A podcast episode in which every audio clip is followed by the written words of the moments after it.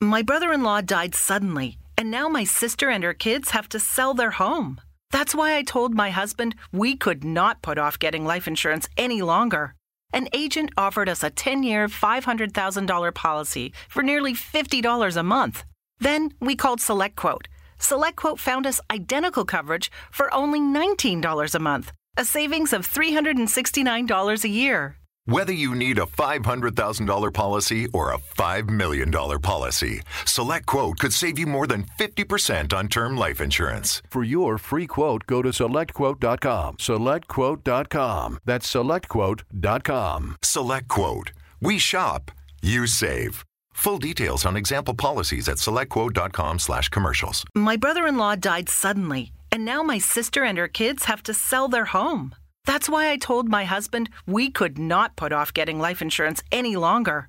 An agent offered us a 10 year, $500,000 policy for nearly $50 a month.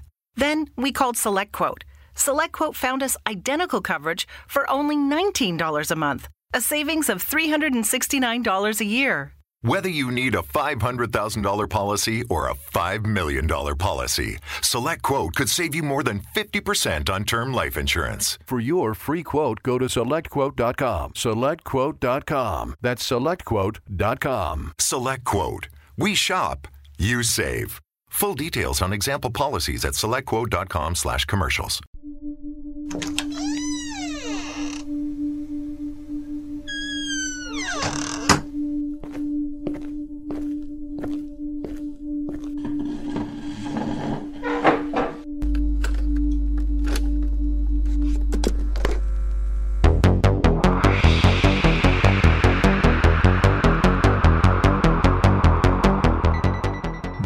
Relatos para no dormir, donde las historias más oscuras toman vida.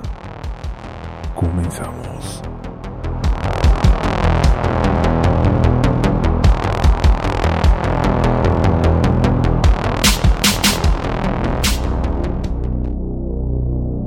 Hijo de una familia desestructurada, un padre alcohólico y una madre abusadora. Casado tres veces y padre de cinco hijos, se había transformado poco a poco en un depredador sexual tras descubrir que su primera esposa no era virgen.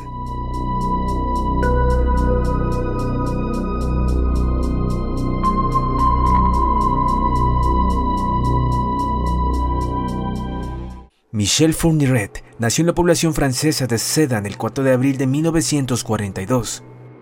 Detenido en verano de 2004, confesó haber secuestrado, violado y asesinado a al menos nueve niñas y adolescentes en un lapso de 14 años entre la década de los 80 y 90. También es sospechoso de 10 muertes más, nueve en Francia y una en Bélgica.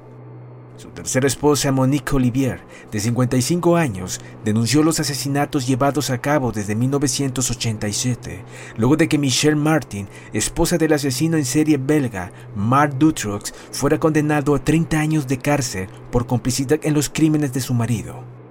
Fourniret había sido acusado de rapto de menores y comportamiento sexual inapropiado. Fournirec enterró al menos dos de sus víctimas en su elegante castillo en Sautou, avanzada la década de 1980. El 3 de julio de 2004, un equipo de policías franceses y belgas recuperaron los cuerpos de estas dos víctimas de Fournirec cerca del castillo.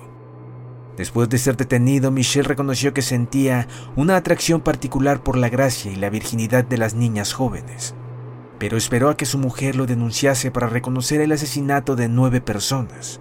Su esposa insiste en que mató a 10. El asesino describió fríamente y de manera distante los crímenes a los investigadores belgas y franceses. Los justifica por la necesidad que tenía de matar, porque sus víctimas no se dejaban violar o robar, y es que la carrera criminal de este asesino en serie empezó en Francia, el 26 de junio de 1987, donde fue condenado a siete años de cárcel por violación. Como estaba detenido desde 1984, salió libre en octubre de 1987. Nada más al abandonar la cárcel, comete su primer asesinato conocido. Se trata de Isabelle Laville, una joven de 17 años desaparecida en diciembre de 1987 tras salir del colegio en la localidad de Gala de Auschwitz.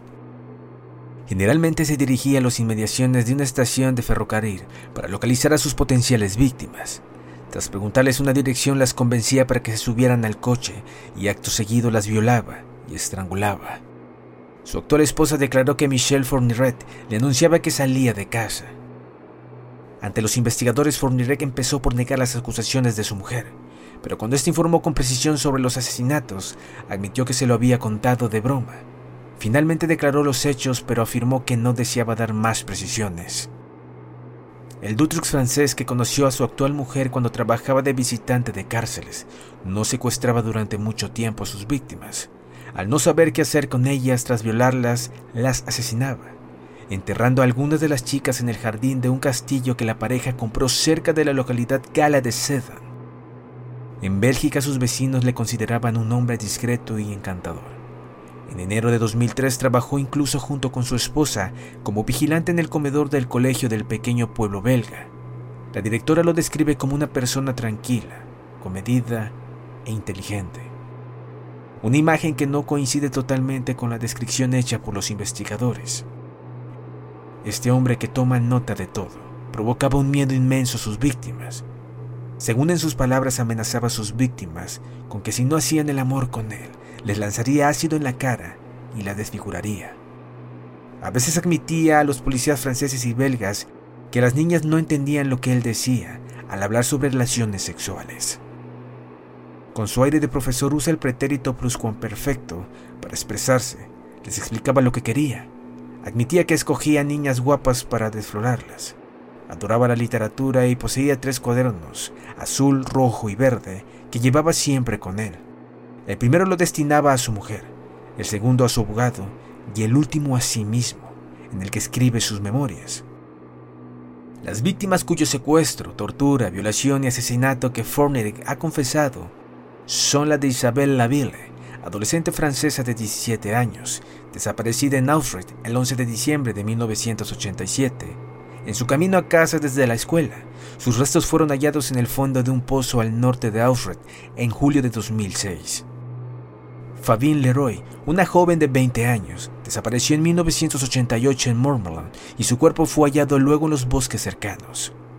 Jean Marit, estudiante francesa de 22 años, desapareció en 1989 en la estación de trenes de Shervin-Messiret y su cuerpo fue recuperado en la finca de Fourniret con su asistencia. Elizabeth Brickshak, niña belga de 12 años, desapareció en Namur en 1989 después de jugar con una amiga. Su desaparición fue asociada durante mucho tiempo al asesino en serie belga Mark Dutroux hasta que Fourniret confesó el lugar donde estaba el cuerpo de la niña. Natasha Danaish, niña francesa de 13 años, desaparecida en 1990. Farida Heyerouche, novia de uno de los miembros de la gang de Postiches. Fournier la mató en 1990 para entrar al grupo criminal. Compró un castillo en Francia con el dinero de esa organización. Celine Sayson, joven de 18 años desaparecida en Sedan en el año 2000, su cuerpo fue hallado en Bélgica. Mayana Tumpon, joven de 18 años desaparecida en 2001, de Charleville-Mézières, su cuerpo fue hallado luego en Bélgica. Y por último, un hombre no identificado. Fournier lo mató en el robo a un banco por un dinero en efectivo. La esposa de Michelle también dijo que su marido había matado a un adolescente de 16 años que había trabajado en su casa. Aparentemente Fournier la mató en 1993, pero esto no fue confirmado. La identidad de esta supuesta víctima aún es desconocida. El mismo Fournier había dicho que él no había cometido ningún crimen entre 1990 y en el 2000. Sin embargo, la policía de cinco países, de Francia, Bélgica, Países Bajos, Alemania y Dinamarca, habrían reabierto viejos casos de violaciones, desapariciones y asesinatos relacionados con Michelle. En Dinamarca la policía informó que se creían que probablemente Fournier era el responsable de algunas violaciones, aunque las pruebas de ADN no confirmaron esto. En los Países Bajos, los investigadores de las desapariciones de Tanja Gron y Nike Berstrompen han investigado a Fournier. En 2006 algunas personas decían que Fournier probablemente era el responsable del asesinato de la niña de 8 años de edad Mary Dolores Rambla. También de Christian Ranucci, ciudadano francés que había sido condenado por este crimen y decapitado el 28 de julio de 1976. El caso siempre ha sido controvertido. Otros hechos también localizan a Fournier como el posible culpable de la muerte de la niña, ya que éste estaba de vacaciones en Marsella en junio de 1974. La historia del monstruo de las Ardenas llegó a su fin el 28 de mayo de 2008, al ser condenado junto con su esposa y cómplice a la pena de cadena perpetua en un tribunal de París. Michel Fournier y su mujer Monique Olivier fueron condenados el 28 de mayo de 2005 a cadena perpetua. El condenado de 66 años, conocido como el Logro de las Ardenas, admitió haber raptado y matado a siete mujeres entre 1987 y 2001. El tribunal condenó a su mujer por complicidad a 28 años. Las siete víctimas de entre 12 y 22 años de edad fueron violadas y luego apuñaladas, estranguladas o matadas a tiros. El método era siempre el mismo. Michelle seleccionaba a su víctima mientras conducía y luego paraba para preguntarle indicaciones. Durante la conversación la persuadía que entrase al coche. Su mujer iba a su lado en el vehículo y le ayudaba a convencer a las víctimas.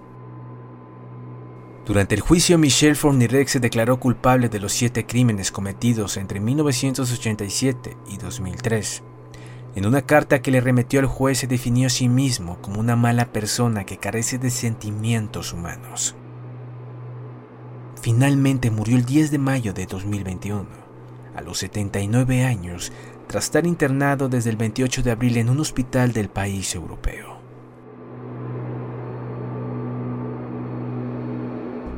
Si te ha gustado nuestro programa no olvides seguirnos y nos vemos en un próximo programa.